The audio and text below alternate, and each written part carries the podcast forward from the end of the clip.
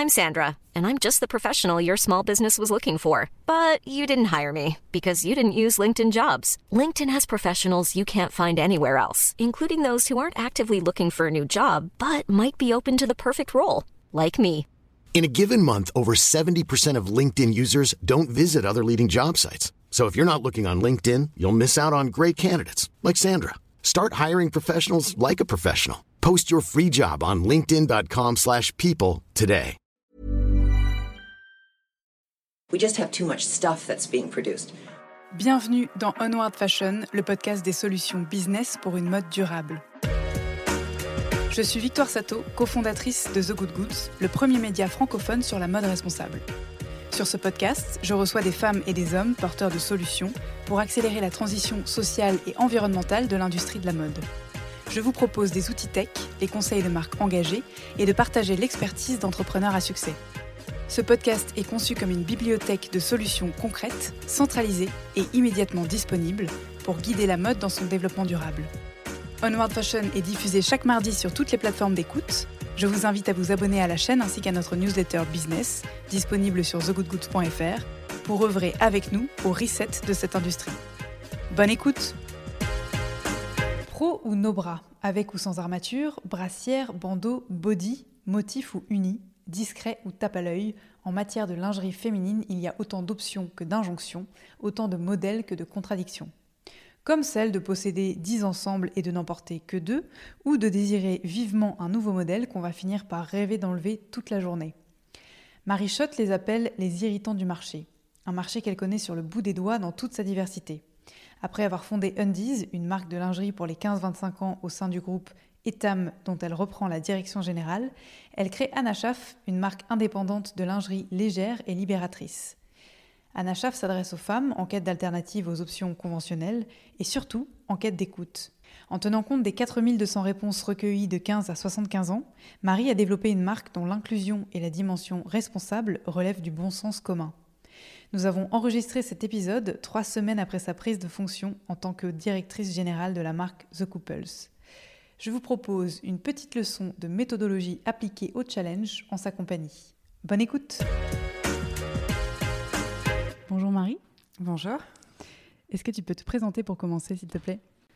Euh, Alors, me présenter, raconter un petit peu mon histoire ou? Avec tes mots. Ok, donc euh, bah, je, suis, euh, je bosse dans la mode depuis très longtemps, depuis une vingtaine d'années. J'ai commencé par faire une école de commerce, du conseil en stratégie. Je suis tombée dans la mode et le retail un peu par hasard, en commençant à travailler auprès du président de Vivarté de l'époque. C'était en 2000, hein, euh, qui était Georges Passa, et j'étais chargée mission pour lui. Et ensuite, je suis passée dans l'opérationnel, j'ai fait du sourcing à la Halo Vêtements, à la grande époque de la Halo Vêtements, donc début des années 2000 toujours. Et puis en 2007, j'ai été appelée par euh, le groupe Etam pour monter Undies, une marque de lingerie pour les 15-25 ans. Ce que j'ai fait, je l'ai développé pendant 4 ans. Et puis en 2011, j'ai repris euh, la direction générale de la marque Etam, euh, donc je suis passée de la dimension création à la dimension euh, bah, justement repositionnement, réflexion autour d'une marque centenaire. J'ai fêté les 100 ans d'Etam d'ailleurs. Et puis j'ai quitté Etam il y a trois ans en me disant que je clôturais la première partie de ma vie professionnelle, parce que j'ai 48 ans, et que j'allais réinventer la deuxième. Et donc, euh, j'ai passé un an à rien faire. Et, puis, au bout d'un an, j'ai commencé à travailler un projet personnel. Je dis, je dis pas un projet entrepreneurial, je dis vraiment un projet personnel. Euh, parce que c'était plus un travail de recherche et que mon moteur, c'était plus est-ce que je suis. Enfin, mon moteur était très personnel. Voilà. Je n'étais pas drivée par la volonté de créer un business, de le revendre, de, de, créer quelque chose de gros. J'étais vraiment euh, drivée par la volonté de mener une expérience. Euh, et donc, euh, c'est là où j'ai commencé à travailler euh, au lancement d'une marque de lingerie qui a été lancée il y a 2-3 mois, qui s'appelle Anna Schaff. Et en parallèle, depuis euh, trois semaines, c'est ma troisième semaine, je suis euh, CEO de The Couples. Donc j'ai un espèce de double profil. Donc c'est peut-être ça la réinvention de ma vie professionnelle. Je ne sais pas encore, je teste. En tous les cas, je, mène de front deux aventures. Une aventure très personnelle autour de la lingerie et, euh, très petite, et très familiale, puisque je travaille avec mon mari. Et puis une aventure plus corporate avec The Couples. Voilà. Alors, on va revenir sur l'ensemble de ces histoires, évidemment. je voudrais bien qu'on reparte à Undies. Euh, donc, euh, tu l'as dit, tu as une, une, immersion dans le textile d'abord, mais la lingerie, c'est un autre monde encore mm. que celui de, du textile. Euh, comment t'es rentrée dans ce monde? En fait, je suis rentrée dans ce monde par hasard. donc, j'ai été chassée. Et, et, je pense que j'étais pas la candidate préférée. et la candidate préférée, je pense qu'elle a décliné l'offre. Et, du coup, dans un premier temps, en fait, et Tam m'avait dit euh, non, ce sera pas vous. Et puis ils m'ont rappelé pour me dire au tout compte fait, c'est vous. et là, je me suis bien dit euh, bon, je suis pas leur choix préféré, c'est un peu le hasard que je sois là. je me suis dit tant pis, je vais en profiter au maximum parce que en fait, créer une entreprise au sein d'une entreprise, créer une marque au sein d'une marque, c'est une expérience extraordinaire parce que c'est à la fois créer et à la fois en ayant un backup, une expertise, etc. Et ensuite, comment je suis rentrée dans la lingerie? Mais ben, en fait, en me confrontant à tous ces codes. Euh, et parce que, parce que le, positionnement de.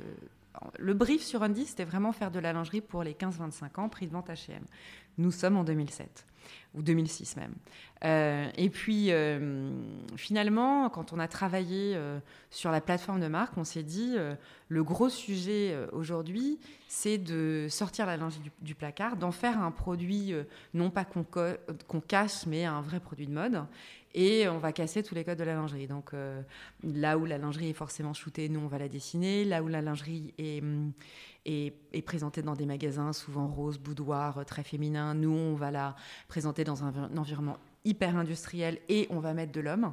Donc on va à la fois vendre de la lingerie pour hommes et de la lingerie pour femmes, ce qui est pas très courant, enfin en tous les cas ce qui n'était pas à l'époque.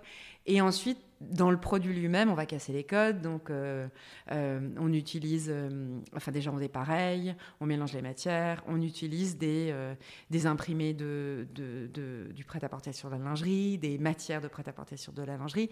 Bon, et forcément pour casser les codes, il faut un peu les connaître. Et du coup, grâce à, enfin en fait c'est grâce à Etam, grâce à Etam qui était dans le groupe, donc euh, j'ai regardé.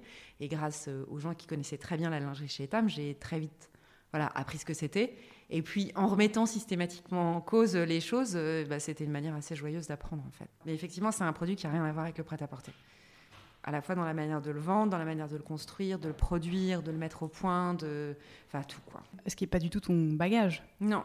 Comment ça s'est passé? Est-ce que... Euh, euh, donc, tu, tu parles d'État en soutien, mais... Euh, en fait, c'est hum, Pierre Milchior qui est le, vraiment le fondateur du groupe.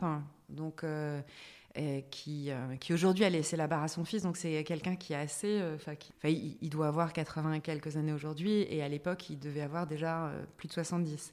Et il avait vu émerger sur les marchés euh, du Sud, et notamment Espagne-Italie, des nouvelles marques de lingerie qui aujourd'hui sont là, mais elle était Zenith, les Oisho, et qui proposaient une lingerie très moderne et très peu chère.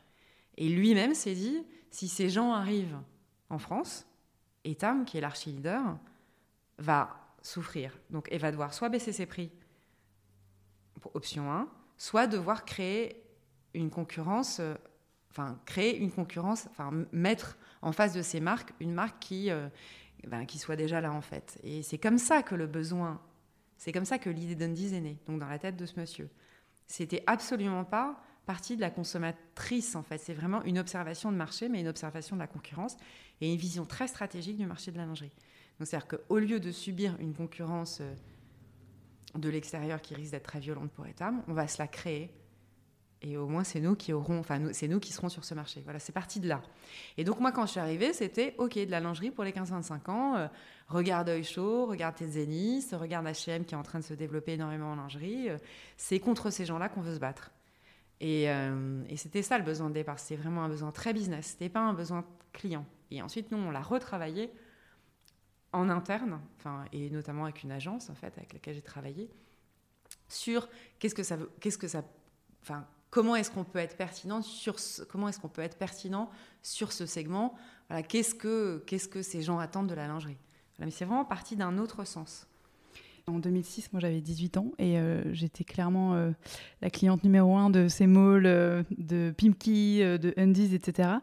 Et quand on a préparé l'interview, tu m'as dit quelque chose qui m'a vraiment fait tiqué, mais dans le bon sens. tu m'as parlé du rôle social, en fait, de, des enseignes de fast fashion et de ce que ça offrait comme possibilité bah, d'accéder à tout le monde à des vêtements pas chers, etc. je veux bien que tu reviennes un petit peu là-dessus parce que tu as vraiment, c'est quelque chose qui s'est développé exactement pendant ces années, donc que tu as vécu au cœur. Oui, moi j'ai vraiment vécu la fast fashion de l'intérieur. Si c'est, Le truc qui est assez intéressant chez Undies, c'est, il faut se remettre dans le contexte, c'est un 2007, donc on est dans un, c'est une des dernières marques qui s'est créée offline, c'est-à-dire que Undies n'a pas eu de site pendant très longtemps, euh, bah, pendant 4 ans je crois. Euh, en tout cas pas de site de vente, donc c'est vraiment une marque qui est partie du physique. Et ensuite, c'était euh, la grande période de la fast fashion, effectivement. Et Undies était une marque de lingerie fast fashion. Et, effectivement, enfin moi, après j'ai un parcours qui, enfin j'ai eu pas mal de prises de conscience au cours de mon parcours, etc. Mais je ne renie en rien cette période parce que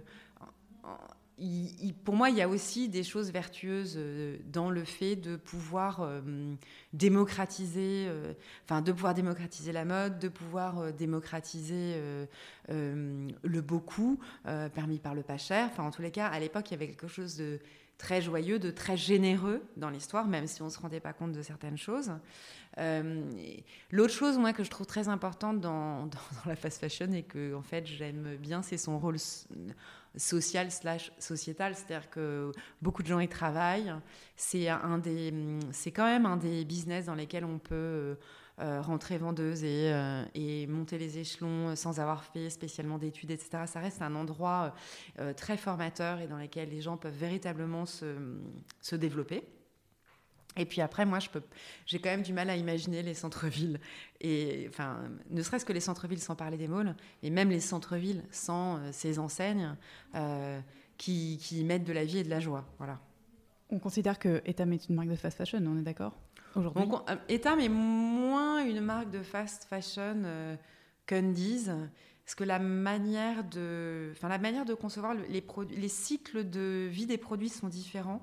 La manière de concevoir les produits est un petit peu différente, mais c'est plus une marque de fast fashion qu'une marque de non, c'est pas une marque de slow fashion quoi. Donc euh, oui, c'est une, marque de fast fashion, mais c'est moins exacerbé que chez un Undies du démarrage où on avait des nouveautés tous les 15 jours, euh, où, euh, où on était vraiment dans dans, enfin, on avait même écrit dans la, dans la plateforme de marque le, le plaisir du beaucoup permis par le pas cher. Quoi. Ça, pour moi, c'est vraiment euh, c'est la, fast fashion dans toute sa, dans toute, euh, bah, dans toute sa, dans toute sa puissance de l'époque et, et, dans toute son absurdité. Hein, J'en ai bien conscience. Mais et, et Tam est quand même moins là-dedans. Voilà.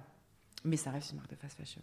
Tu as mentionné euh, différentes prises de conscience durant ton, cursus donc, dans ces deux marques. C'était Undy jusqu'en 2011, c'est ça que tu disais Undy jusqu'en 2011, ensuite Etam jusqu'en 2018. Et après la suite, c'est-à-dire que, euh, que, en fait, euh, moi j'ai travaillé. Ben, chez, il, faut, il faut quand même avoir conscience que qu'un groupe comme Etam, et même en 2007, et même s'il produit en Chine, et était extrêmement vigilant sur sa manière de produire. C'est-à-dire que c'était pas n'importe quoi en 2007 et c'est pas devenu euh, euh, parfait plus tard. Mais donc c'est quand même des groupes qui euh, sont très présents sur sur tous les territoires où ils produisent, qui accompagnent les usines, qui font très attention à la fois à leurs fournisseurs primaires, secondaires, etc. Enfin il y a quand même c'est un gros. Alors, je pense qu'en plus, en lingerie, c'est plus fort qu'en prêt-à-porter. La lingerie, c'est un produit technique. Donc, forcément, il y a une. Même si on n'a pas les usines, il y a une dimension industrielle dans la manière de faire la lingerie. Donc, il y a forcément une proximité avec les usines qui est naturelle. Quand on fait un t-shirt, c'est du coupé cousu, on peut le faire n'importe où et on n'a pas besoin d'avoir un véritable savoir-faire technique et du coup industriel. Quand on fait un soutien-gorge, euh, pour peu qu'ils soient euh, très structurés, ce que, font à la fois Undies et Etam, c'est des dizaines de pièces qu'on doit assembler. Euh, il peut y avoir jusqu'à 15 tailles sur un même modèle coloris, et donc il y a une technicité qui fait que y compris dans les, dans les équipes Etam, et même si les usines ne nous appartiennent pas, il y a un savoir-faire industriel et du coup un accompagnement des, des, comment dire, des usines sur le terrain. Néanmoins, bon, voilà, les choses ont énormément bougé. En, néanmoins, les choses ont énormément bougé en, entre 2007, euh, euh, quand, quand, quand, je suis arrivée, et puis même encore aujourd'hui. Je crois que c'est l'année dernière ou, je crois que c'est ce Noël ou peut-être le Noël précédent. Euh, Etam avait 100% de son offre qui était en polyester recyclé, l'offre de pyjama 3 pièces pour Noël, toute cette offre de, de enfin, vraiment traditionnelle Noël, parce que à un moment, Etam l'a décidé. Donc, et effectivement, ça c'était inenvisageable cinq ans plus tôt. Donc il y a beaucoup de choses qui bougent. Aujourd'hui, si vous allez sur... Euh, je fais un peu de la pub pour mais moi je suis très impressionnée par euh, comment cette marque a bougé sur ces sujets. Euh, donc aujourd'hui, si on va sur le site d'Etam, on peut voir, enfin, on peut voir où sont produits tous les modèles avec un visionnage des usines. Alors, je veux dire, c'est quand même une transparence qui était inenvisageable en 2007 quand je suis rentrée chez Etam. Et il faut savoir qu'avant Etam, j'ai fait du sourcing à la vêtement. Là, c'était encore moins envisageable. Parce que moi, j'avais vraiment commencé à travailler dans le vêtement, l'usine, on va dire au début des années 2000. Et euh, donc, j'ai fait mes premiers voyages au Bangladesh dans les années 2000 et en Inde. Euh, j'y suis retournée 20 euh, ans après. ça n'avait rien à voir. Donc, à la fois, localement, les usines ont énormément, enfin, ont énormément cranté. En fait, sont énormément structuré et, voilà, on ne voit plus aujourd'hui ce qu'on voyait il y a 20 ans. Mais j'ai vu des choses, euh, j'ai vu des choses il y a 20 ans et notamment quand je travaillais pour la Hello Vêtements, euh, euh, enfin voilà, de la caricature quoi. Alors, pour te mettre tout à fait à l'aise, l'objet de ce podcast, c'est de d'aider l'industrie at large à transiter. Hein. On est là pour pas taper sur les doigts des gens, mais au contraire euh, mettre en lumière les bonnes pratiques et, euh, les partager. Euh, et effectivement, je trouve hyper intéressant de voir à quel point c'est complexe, mais aussi efficient, la façon dont les grands groupes se transforment, dont Etam. si tu as la possibilité de nous en parler un peu plus en détail, est-ce que c'est quelque chose que tu as structuré pendant ton activité chez eux, le développement d'un pôle RSE Pas du tout. En fait, en fait, chez Etam, il faut vraiment rendre à César ce qui est à César en fait, chez Etam, ça, a été, euh, ça a été deux choses. Ça a été une volonté ultra forte de l'actionnaire. Et de toute façon, ça ne peut pas fonctionner sans ça. Et ensuite, ça a été une prise de conscience progressive des collaborateurs. En fait, en fait ce qui se passe aujourd'hui, euh, je pense que c'est les, les, petites marques qui sont plus propres, mais c'est plus facile d'être propre quand on est petit et quand on est nouveau. Mais en fait, les petites marques qui sont plus propres génèrent une prise de conscience très forte des générations. Enfin, et ces générations, elles ne travaillent pas forcément dans les petites marques. Elles travaillent aussi chez Etam, aussi chez H&M, etc. Et ce qui s'est passé chez Etam, je pense que c'est vraiment deux choses qui sont arrivées au même moment. C'est un, une volonté super forte de l'actionnaire, et donc le fils de Pierre Melchior, qui a, qui a imposé de nouvelles manières de réfléchir et de nouvelles manières de travailler. Et ensuite, un engagement des équipes, mais venant, enfin presque un engagement lié à ce qui se passe ailleurs. Voilà, je pense qu'il y a un peu ces deux choses qui font que. Et donc, c'est pas du tout moi. Euh, c'est vraiment, vraiment pas du tout moi. C'est vraiment une. Euh, euh, moi, j'ai participé à ça, mais sans un engagement. en fait, sans un engagement total du top top, c'est très, il est très difficile de faire changer les choses. Parce qu'on parle, en fait, concrètement, on parle d'enjeux à des centaines de milliers d'euros. On parle de prise de risque énorme.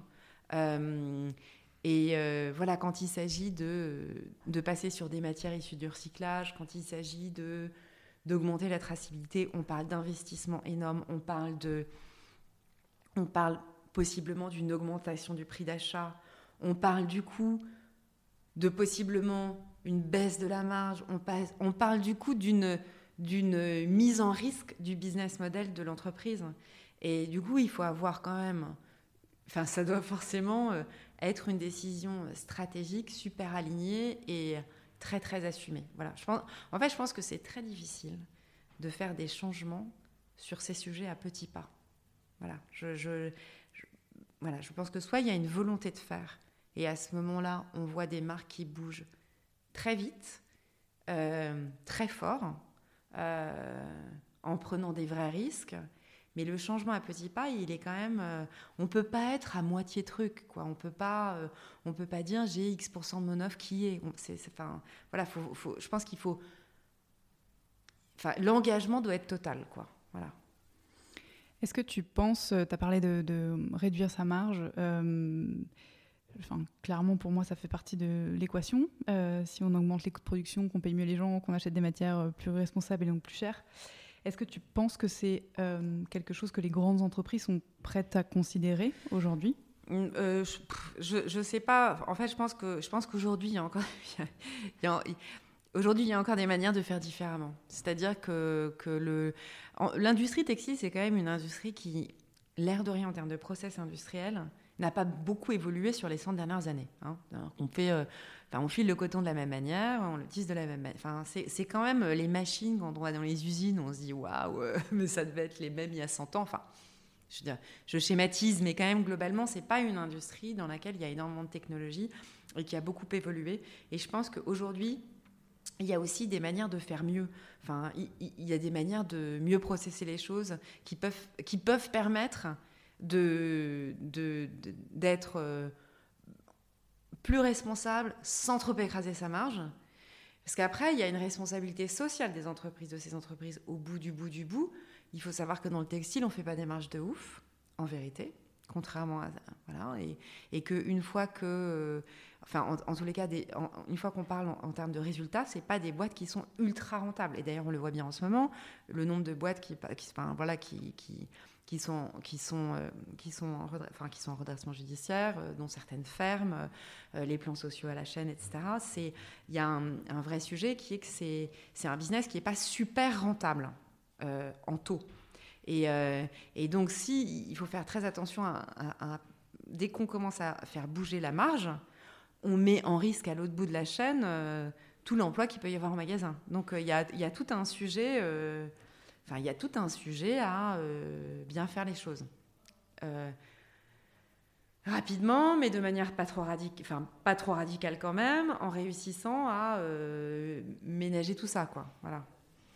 Et ça, tu penses que concrètement, enfin, tu parles peut-être d'outils à développer. Je pense à, par exemple, la production à la demande ou ce genre de choses, euh, sortir de cette logique d'hyperproduction pour faire des économies d'échelle euh. Oui, mais je pense, je pense à ça, mais je pense aussi à... Il y a encore énormément d'intermédiaires dans le textile, il y a encore... C'est vraiment... C'est encore sur certains sujets un business qui se fait... Euh, qui se fait à l'ancienne, voilà. Donc je pense qu'il doit y avoir une manière plus moderne de produire. plus responsable aussi dans l'engagement vis-à-vis des usines avec lesquelles on travaille. Enfin, c'est-à-dire euh, se dire qu'au lieu d'avoir 10 euh, milliards d'usines, euh, de les faire toutes bider sur un produit, d'aller au mieux offrant, de changer du coup à chaque fois d'usine. Enfin, il y, y a tout un sujet à retravailler là. Après, il y a tout un sujet à retravailler sur la marge in versus la marge out je presse à mort euh, mon produit pour avoir une bonne marge d'entrée, mais après, euh, je le démarque à fond la caisse parce que j'arrive pas à le vendre full price et ça. Donc, il y a tout un sujet de business model à réinventer, à reposer et qui est pas juste euh, je paye plus cher des produits mieux faits. Enfin, je pense qu'il faut, faut mieux faire les produits et mieux répartir, enfin que les, enfin que tout le monde vive bien, quoi, que tout le monde vive correctement.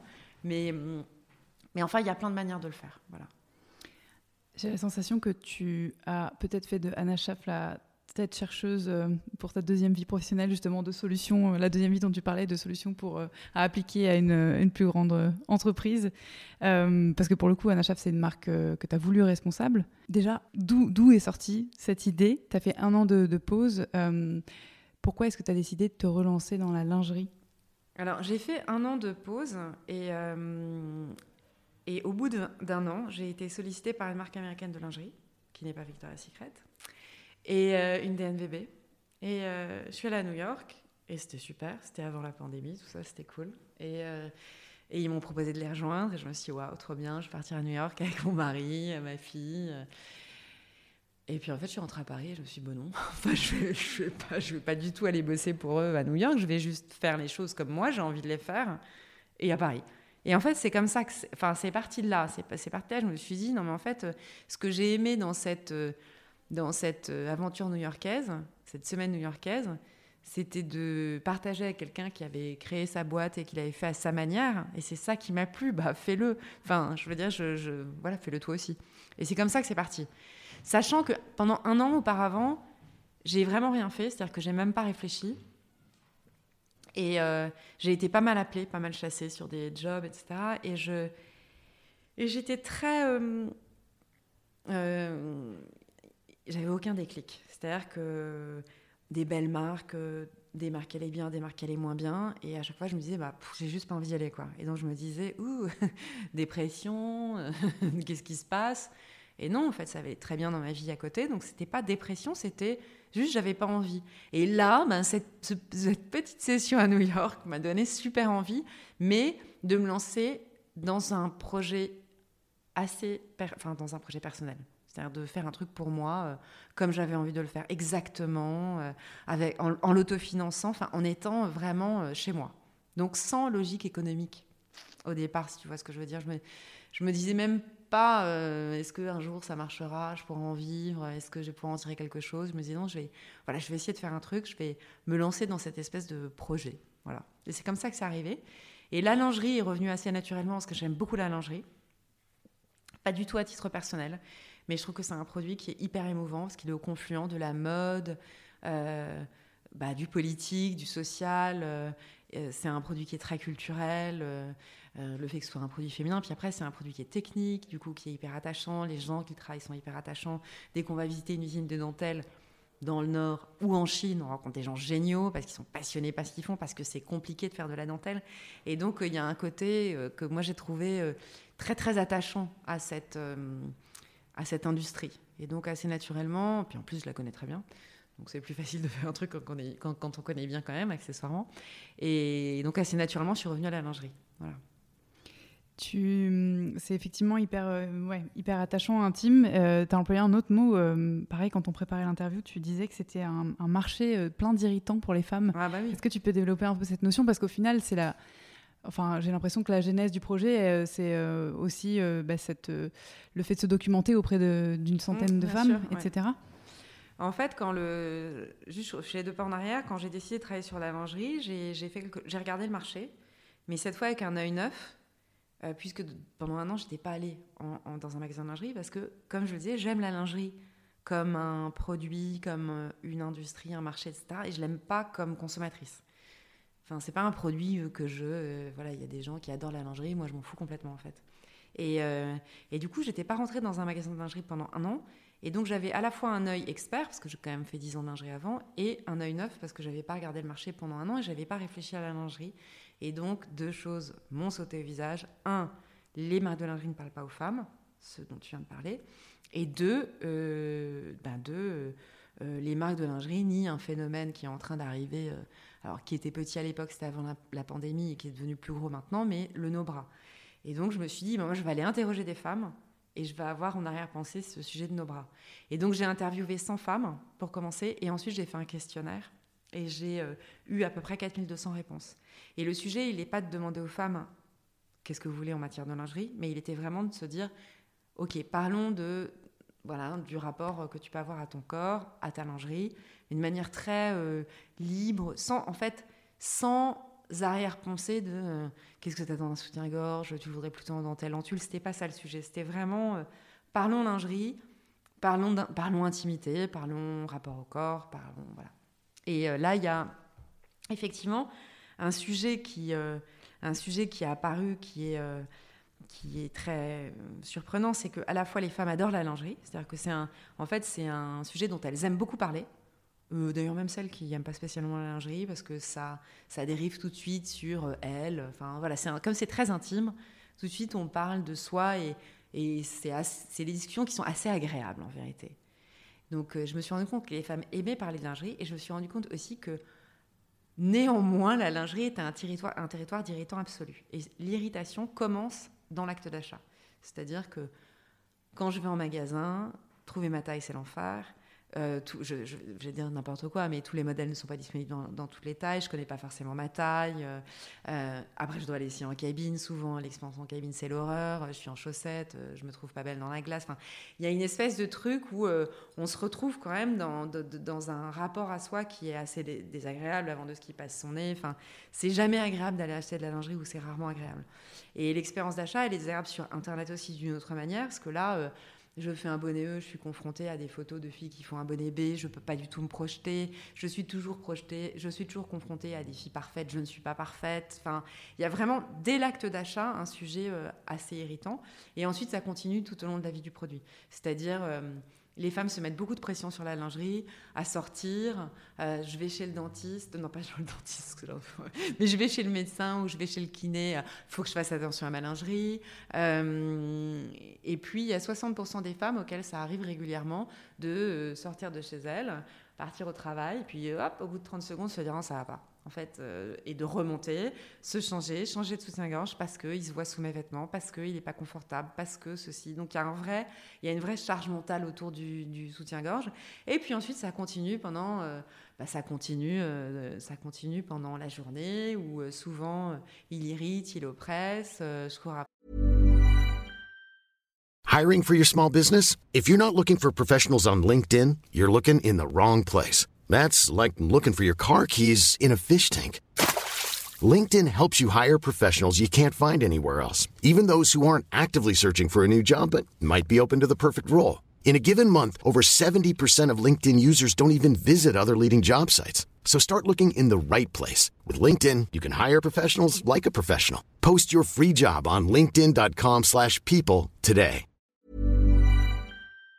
Après lui, j'ai qui sortent de mon soutien-gorge. En fait, c'est un produit qui génère beaucoup de... Euh, plein de petits moments désagréables. Voilà.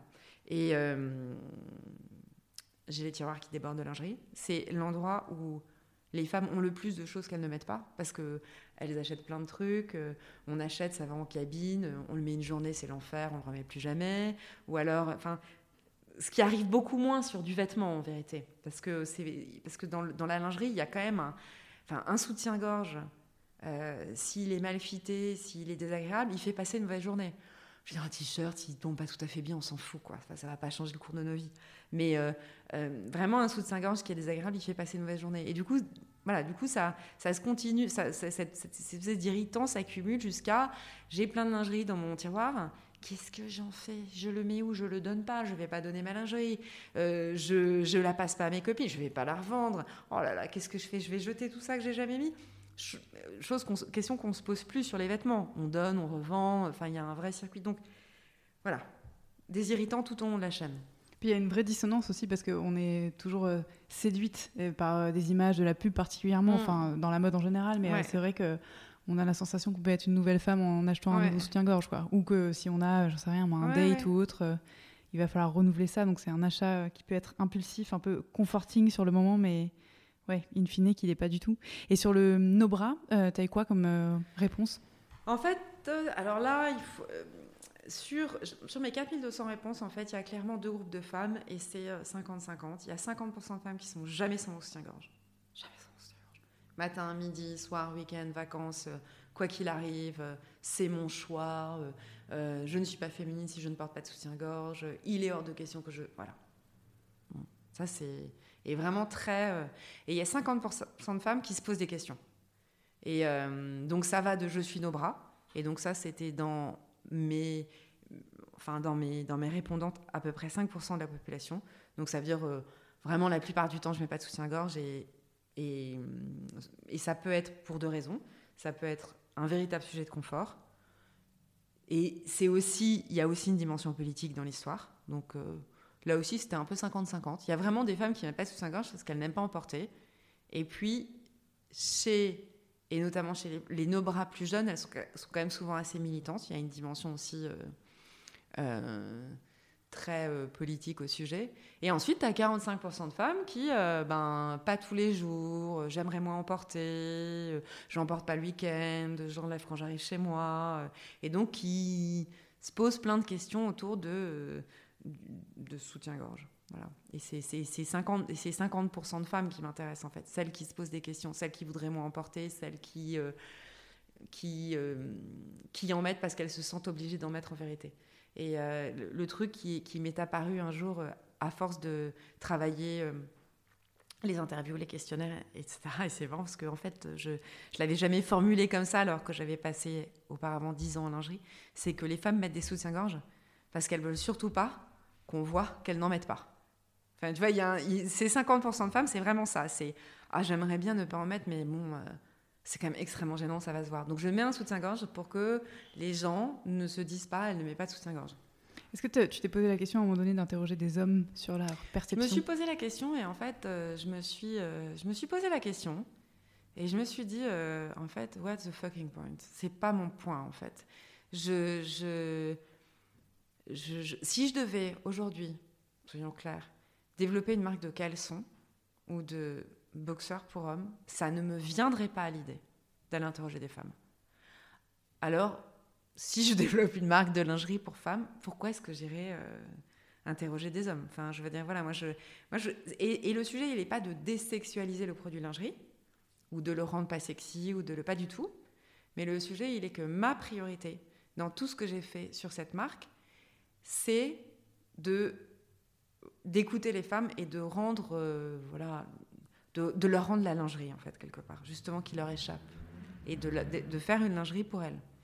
Et c'est pour ça aussi que sur certains sujets, euh, je ne suis pas nickel en termes, sur beaucoup de sujets d'ailleurs, je ne suis pas nickel en termes de, production, mais par exemple, mon, mon, mon coton, il est, euh, il est notamment le coton qui est clean cut, donc qui est bord franc, il est Supima, mais il est donc il est Supima, donc forcément il n'est pas bio et il n'est pas GOTS, parce que je voulais avoir un coton que je indémaillable. Un coton indémaillable, ça veut dire un coton que tu peux vraiment couper bord franc pour avoir des produits invisibles, même sous les vêtements les plus serrés, mais en coton. Ce qui n'existe pas. Parce que dès que tu prends des, produits invisibles, qui ont, pas enfin, qui ont des bords francs, c'est de la micro. Et, du coup, ma priorité était de satisfaire ce besoin que j'avais ressenti, qui avait été exprimé, avant toute chose. C'est dû à la longueur des fibres, c'est ça euh, Le fait Je que pense, tu oui. Euh, ah, c'est, comment dire Tu veux dire que certains choix euh, ne sont pas forcément optimum écologiquement, mais ils sont justifiés par le produit et le service qui en. Mais en fait, comme qui est en faveur de la durabilité. et, Il est, et il est surtout toujours justifié par ce que j'ai entendu des femmes. C'est-à-dire se dire, c'est pour ça moi j'ai vraiment placé euh, la femme au cœur. Et c'est pour ça, enfin je rebondis qu'au final je n'ai pas interviewé d'homme. J'ai interviewé un homme, euh, un seul. C'était un copain de mon mari. Et en fait j'ai pas fait le, tu vois, j'ai pas résumé le, j'ai même pas fait le résumé de l'interview. Tout je me suis dit, c'est, en fait je m'en fous. Voilà. c'était c'était euh, c'était sympa de mais j'ai pas envie que ça devienne un matériel de réflexion pour moi aujourd'hui et je sais que c'est un peu excluant mais en même temps je pense que les hommes enfin encore une fois si on faisait le miroir sur euh, mm. sur le produit équivalent personne se poserait la question de euh, mais on n'a pas interviewé des femmes bah ouais non parce qu'on s'en fout L'intérêt que je pourrais y voir, c'est de déconstruire justement un peu dans l'imaginaire féminin euh, collectif cette, euh, idée selon laquelle euh, l'homme a un regard hyper euh, particulier associant la féminité, par exemple, à un type de soutien-gorge ou à un push-up ou autre. Et ce qui, si on démontre que ça n'est pas le cas en demandant leurs avis aux hommes et que, espérons-le, ils répondent, bah non, elles font ce qu'elles veulent et on s'en fout. ça non, mais ils répondront pas ça parce que ils répondront pas ça parce qu'en fait, tu, quand tu parles de lingerie avec les femmes, elles te parlent de leur mec direct ou de leur gonzesse direct. Enfin, la lingerie, pouf, ça part à un moment ou à un autre.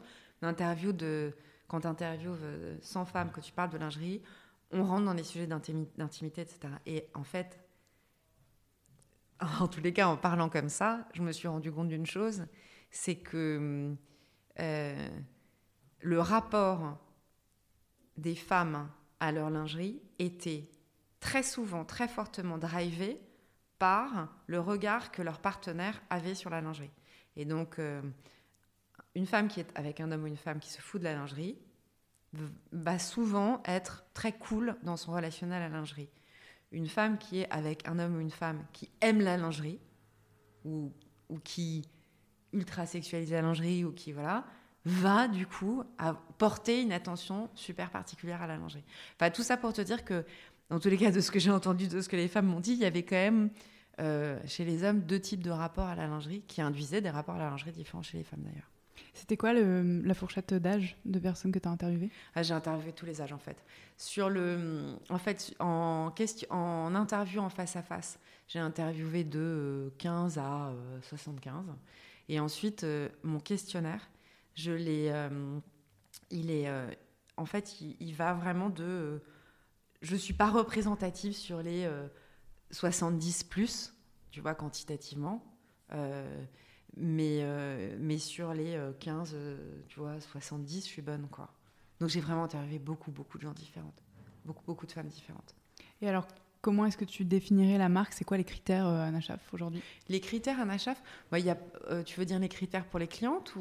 Non, bah, comment. Euh, alors, je ne sais pas comment on pourrait formuler ça, l'ADN de la marque ou les, valeurs que porte la marque? En fait, le, le, Anachaf, c'est une marque de lingerie pour les femmes, en fait, qui cherchent une alternative aux, marques de lingerie traditionnelles trop entravantes pour le corps et l'esprit.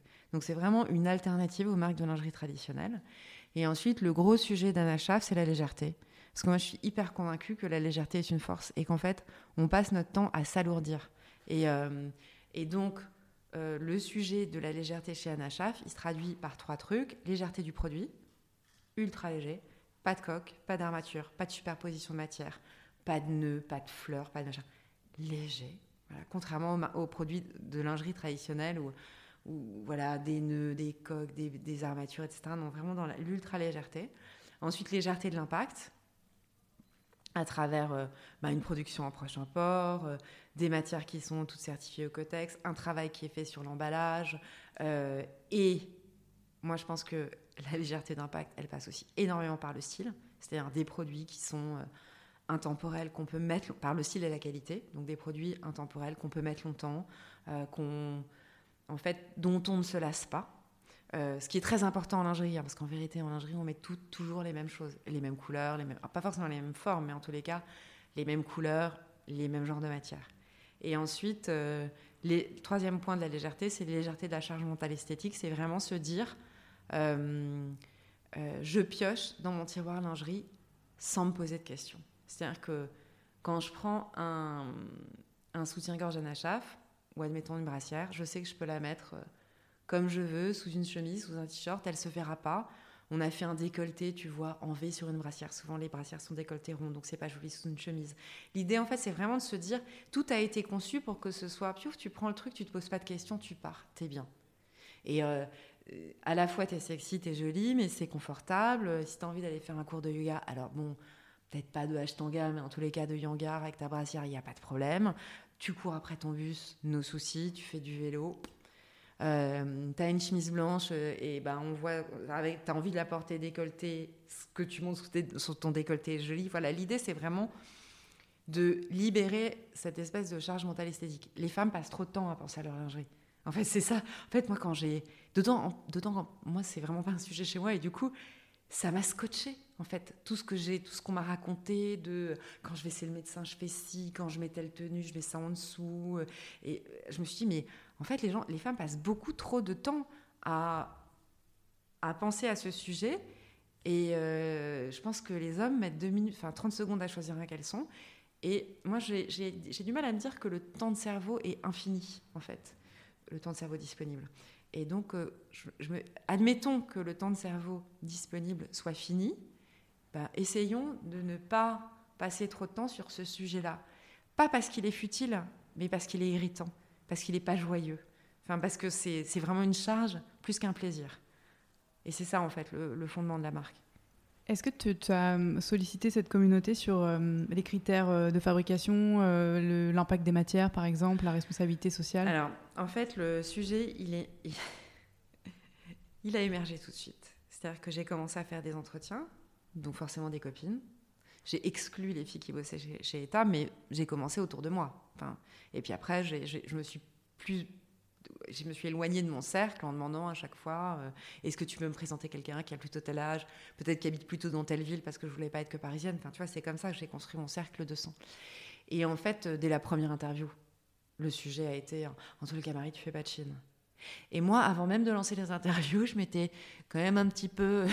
J'avais commencé à, recontacter certaines usines que je connaissais en Chine et que j'aimais bien, avec lesquelles j'espérais travailler. Et donc, euh, première interview, euh, on m'a dit ça. Je me suis dit, bon, non, mais je t'explique, en Chine, il y a des super matières, il y a des super usines. Euh. Et puis, au bout de la 40e fois où on m'a dit ça, je me suis dit, OK, t'as dit que t'écoutais les femmes, tu vas un peu les écouter. Et donc, ça a été le démarrage. C'est-à-dire que ça a été le démarrage parce que moi, ça m'a demandé de tout, en fait, de tout en termes de construction de produits, de développement, de, ensuite d'achat matière, enfin tout est différent quand tu fais du prochain port. Donc ça, ça m'a complètement reparamétré.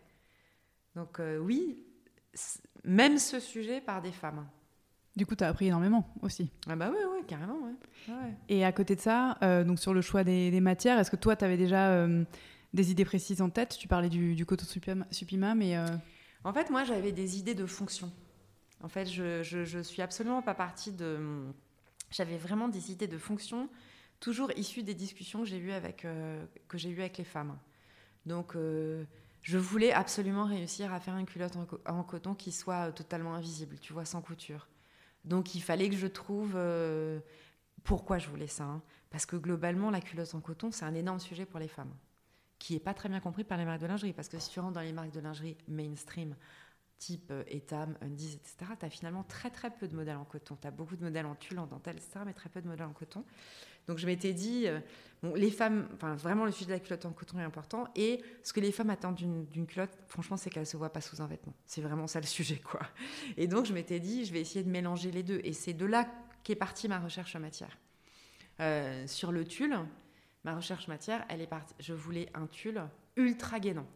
Euh, parce que, comme ni coque, ni armature, vraiment, mais je voulais vraiment être euh, inclusive et pouvoir euh, monter en bonnet euh, et, en, bas aussi d'ailleurs, il fallait que j'ai un tulle qui soit gainant, donc forcément qui soit bistretch. Donc, donc en fait, mes recherches de matière, elles sont plus parties des besoins et des, fonctions, des, des, fonctionnalités, des besoins en fonctionnalité exprimés par les femmes. Et ensuite, j'ai essayé de les faire les plus proprement possible sachant qu'il y a encore plein de choses à faire. Par exemple, mon tulle Bistretch, il n'est pas issu du recyclage, mais l'usine avec laquelle je travaille est en train de travailler à des nouveaux développements pour qu'on ait vraiment la même élasticité dans les deux sens et le, la même, comment dire, euh, la même, euh, le même gainage, mais sur, avec des fibres issues du recyclage. Donc en fait, on travaille les sujets. Mais moi, j'ai préféré partir de la fonction et du besoin exprimé par les femmes et ensuite marcher vers euh, les plus durables possibles. Sachant que, bien sûr, de base, quand même, elle devait être écotex, de base, elle devait être quand même certaines choses. Quoi. Voilà. D'accord. Et tout ça, c'est tu l'expliques, enfin, tu, tu parlais d'ultra-transparence, en fait, pour décrire la marque aussi. Euh, comment ça se passe aujourd'hui dans la communication? Alors en fait, moi, je, que ce soit sur l'inclusion ou sur l'éco-responsabilité, j'estime que c'est absolument pas un point de différenciation de la marque. Parce que je trouve, parce que pour moi, un point de différenciation, c'est quelque chose qui doit être durable. Donc, euh, et je pense que, euh, enfin j'espère, j'ai ce rêve, que dans euh, voilà, quelques saisons, quelques années, ben, toutes les marques de lingerie euh, serviront toutes les tailles et feront des produits propres, tu vois. Donc je ne veux pas le mettre en avant comme je suis une marque de lingerie propre. Non, je suis une marque de lingerie légère, je, je, propose une alternative moins entravante. Ça, ça c'est vraiment mon, positionnement. La légèreté, c'est mon positionnement, mais pas la durabilité, pas l'inclusion. Et du coup, j'en parle j'en parle bien entendu, mais, euh, mais je ne le revendique pas haut et fort. En revanche, dans chaque fiche produit, tu peux trouver euh, un endroit où est fabriqué le produit, où je dis tout. C'est-à-dire l'usine de façon, d'où proviennent, provient le tissu, d'où proviennent les élastiques, d'où proviennent les, tout ce qui est agrafage, tout ce qui est anneaux. et j'explique sur chaque nature de comment dire de matière euh, où j'en suis où j'en suis. Donc euh, et pourquoi j'en suis là et, euh, et puis comment est-ce que je peux faire mieux et comment je travaille pour faire mieux. Donc voilà. En fait je, suis très transparente. Et pareil, l'inclusion, je l'ai embarqué pas en disant youhou, je suis une marque inclusive, regardez, photo de groupe, toutes les, tous les formats de filles possibles et imaginables. Pour moi, l'inclusion, je l'ai embarqué dans le style, c'est-à-dire que tous les produits il euh, n'y bah, a pas un produit que tu trouves euh, de la taille 34 à la 50, 52, puis un autre produit du 34 au 40 parce que c'est pas joli en grande taille, ou un autre produit du 40 au 46 parce que c'est fait que pour les grandes tailles. En fait, on s'est dit en style, un produit qui peut pas monter en taille ou un produit qui peut pas descendre en taille, on le fait pas. notre gamme, elle est vraiment hyper inclusive dans ce sens-là. Et ensuite, euh, je l'ai aussi embarqué dans la manière de présenter les produits sur le site, c'est-à-dire que tous les produits, tous, pas, il y a un produit mais tous les produits sont présentés sur deux formats de femmes différentes.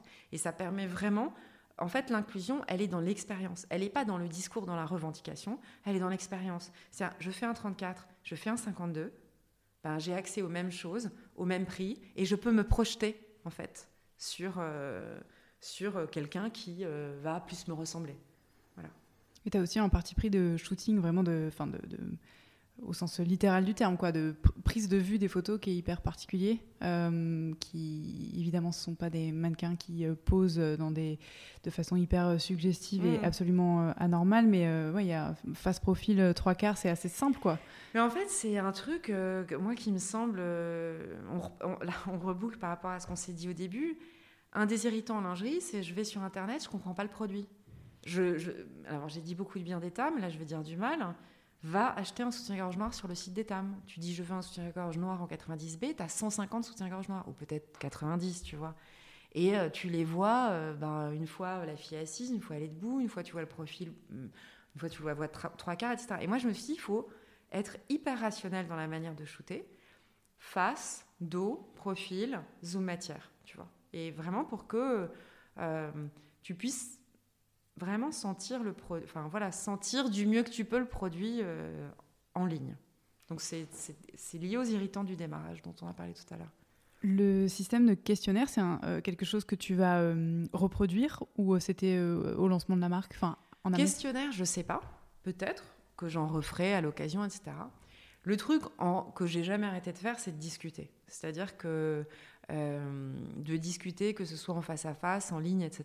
Donc, euh, y a les produits ont été testés sur, euh, sur des fils de la communauté. On a fait les essayages avec la modéliste sur des fils de la communauté.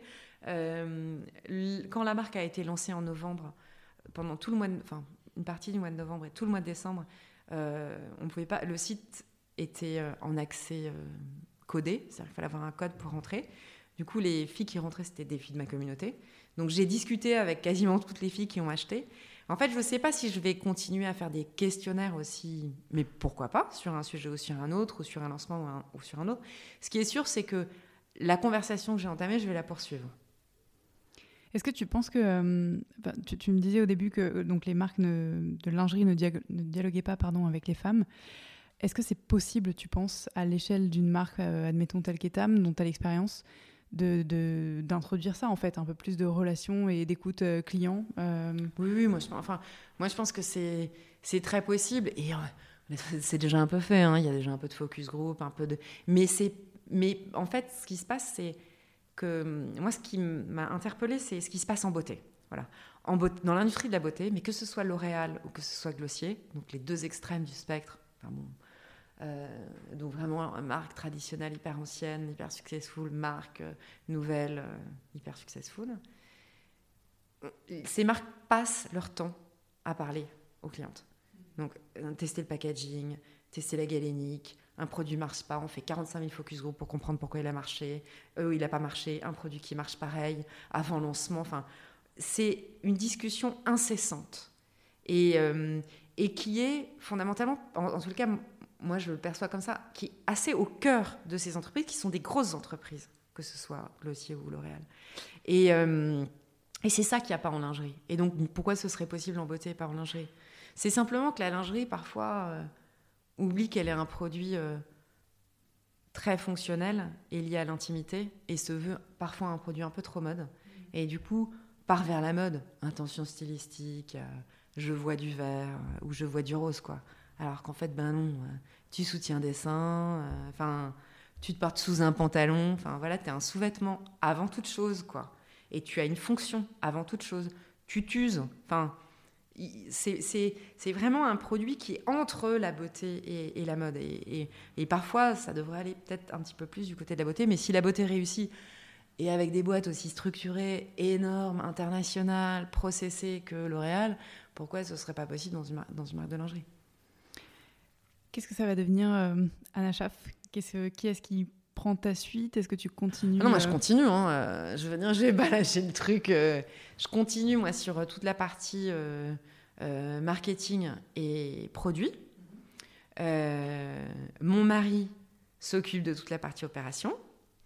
moi, ce qui se passe le matin, le soir et le week-end, ben, voilà, je, passe un petit peu plus de temps à travailler qu'avant, ben, c'est sûr. Hein.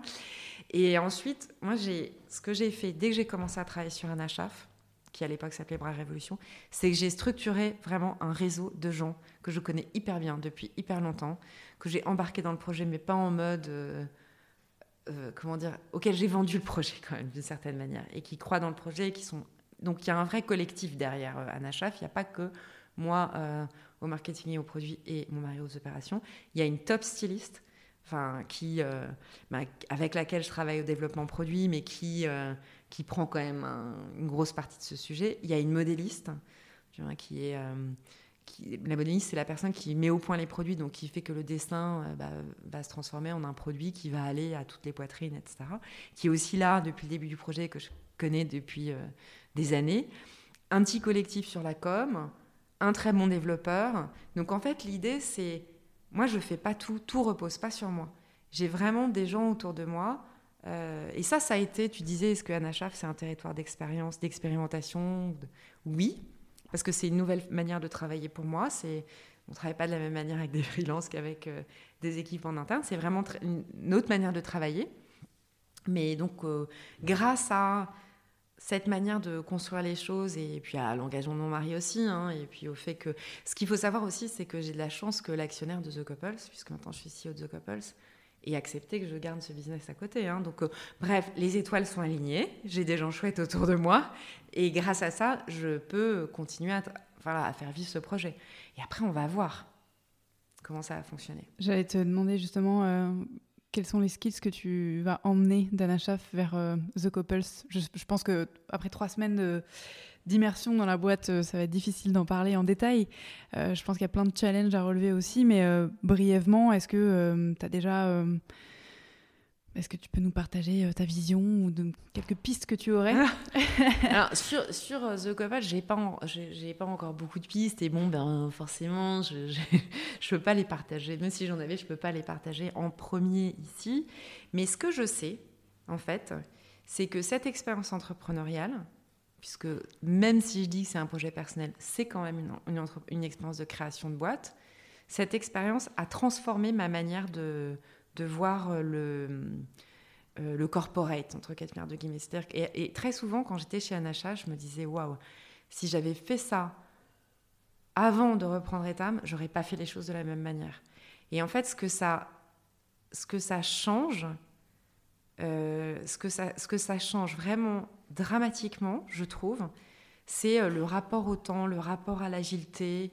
en fait, quand tu fais quelque chose toute seule, euh, et, même bien entouré, mais au final, c'est quand même petit, quoi. Voilà, même s'il y a un collectif, même si, ben, voilà, c'est petit. Tu te rends compte que tu peux soulever des montagnes. Euh, ça, te donne, ça te donne une capacité de, à faire les choses euh, qui manque souvent dans les grosses boîtes. C'est-à-dire que souvent, quand on est, quand on est euh, patron d'État ou patron de The Couples, on se dit ah, pour faire ça, va falloir passer par ci, faire comme ci, faire comme ça, ça va prendre du temps, etc. Et en fait, une fois que tu as fait les choses, toi, toute seule, une fois, quoi, pour de vrai, tout seul avec des gens, encore une fois, mais de manière beaucoup plus. Bah, tu te rends compte que les choses peuvent aller plus vite, tu peux plus tester. Enfin, il y a vraiment ce sujet de l'agilité, je pense, qui, qui me manquait et qui. Euh, et qui. et que j'ai acquise je pense que j'étais quand même assez agile, mais c'est pas ça. Mais enfin, oui, si, j'ai quand même. Tu vois, en fait, j'ai appris à faire plein de choses moi-même et je me rends compte que enfin, le questionnaire, tout le monde me dit mais comment t'as fait 4200 euh, comment t'as pu avoir 4200 répondantes mais euh, comment c'est possible? Euh, bah, je suis pas passée par un institut hein, j'ai fait moi-même j'ai utilisé Typeform j'ai puis j'ai utilisé mon réseau et j'ai poussé à fond et j'ai et en fait tu te rends compte que il y a un espèce de truc quand même, tout est possible. Si tu mets vraiment. Ça débride en fait l'entrepreneuriat. D'accord. Donc tu veux dire que ouais, retravailler le, peut-être l'inertie dans les processus de décision et tout ce qui paraît des montagnes, notamment en termes RSE, j'imagine que c'est souvent ce non, qui mais je pense que RSE et plein d'autres choses. Je pense que ouais, le, ça, ça, ça débride. Vraiment. Très bien. Et j'ai une dernière question qui est générique dans ce podcast. Mhm.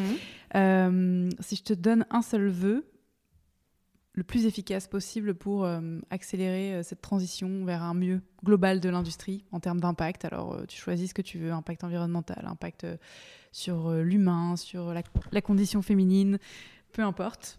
Tu as un seul vœu. Un seul vœu Alors, attends, ça veut dire quoi un vœu Une baguette magique, si tu veux. Si tu avais un truc à faire, tu as, donné une réponse que les gens donnent souvent ici, euh, c'est euh, faire en sorte que le, le top euh, de la gouvernance shift. Mais alors moi, en fait, mon vœu, c'est... c'est... Enfin voilà, si je pouvais le faire d'un coup de, magie, de baguette magique, c'est la parité dans les COMEX. Voilà, je pense qu'il y, y, a un énorme et ça reboucle sur ce que tu sur ce que tu viens de dire, hein, mais c'est, euh, je pense qu'il faut plus de femmes dans les comex et y compris dans les boîtes de mode et y compris, enfin parce que ça reste quand même, euh, il y en a au produit, mais souvent pas au commercial, pas à la finance, pas au, enfin, tu vois. Mais avoir une vraie parité homme-femme, je pense que ça permettrait de faire bouger euh, les choses plus vite, parce que je pense que les femmes ne voient pas les choses de la même manière que les hommes. Et moi, je dis pas, enfin, je suis vraiment, je pense que voilà, c'est la complémentarité de ces deux manières de voir le business qui va nous faire, qui va faire bouger les choses. Mais moi, ça, ce serait un, ce serait chouette, ça. Merci beaucoup, Marie. Voilà. de rien. Et eh ben, bon courage alors pour cette nouvelle mission et cette nouvelle double vie pro. Merci pour votre écoute. Si vous êtes encore là, c'est peut-être que vous avez apprécié cet épisode. La meilleure façon de nous le faire savoir, c'est de partager ce podcast sur vos réseaux, par email ou de bouche à oreille, de laisser sur iTunes un commentaire 5 étoiles et de vous abonner à la chaîne sur la plateforme d'écoute de votre choix.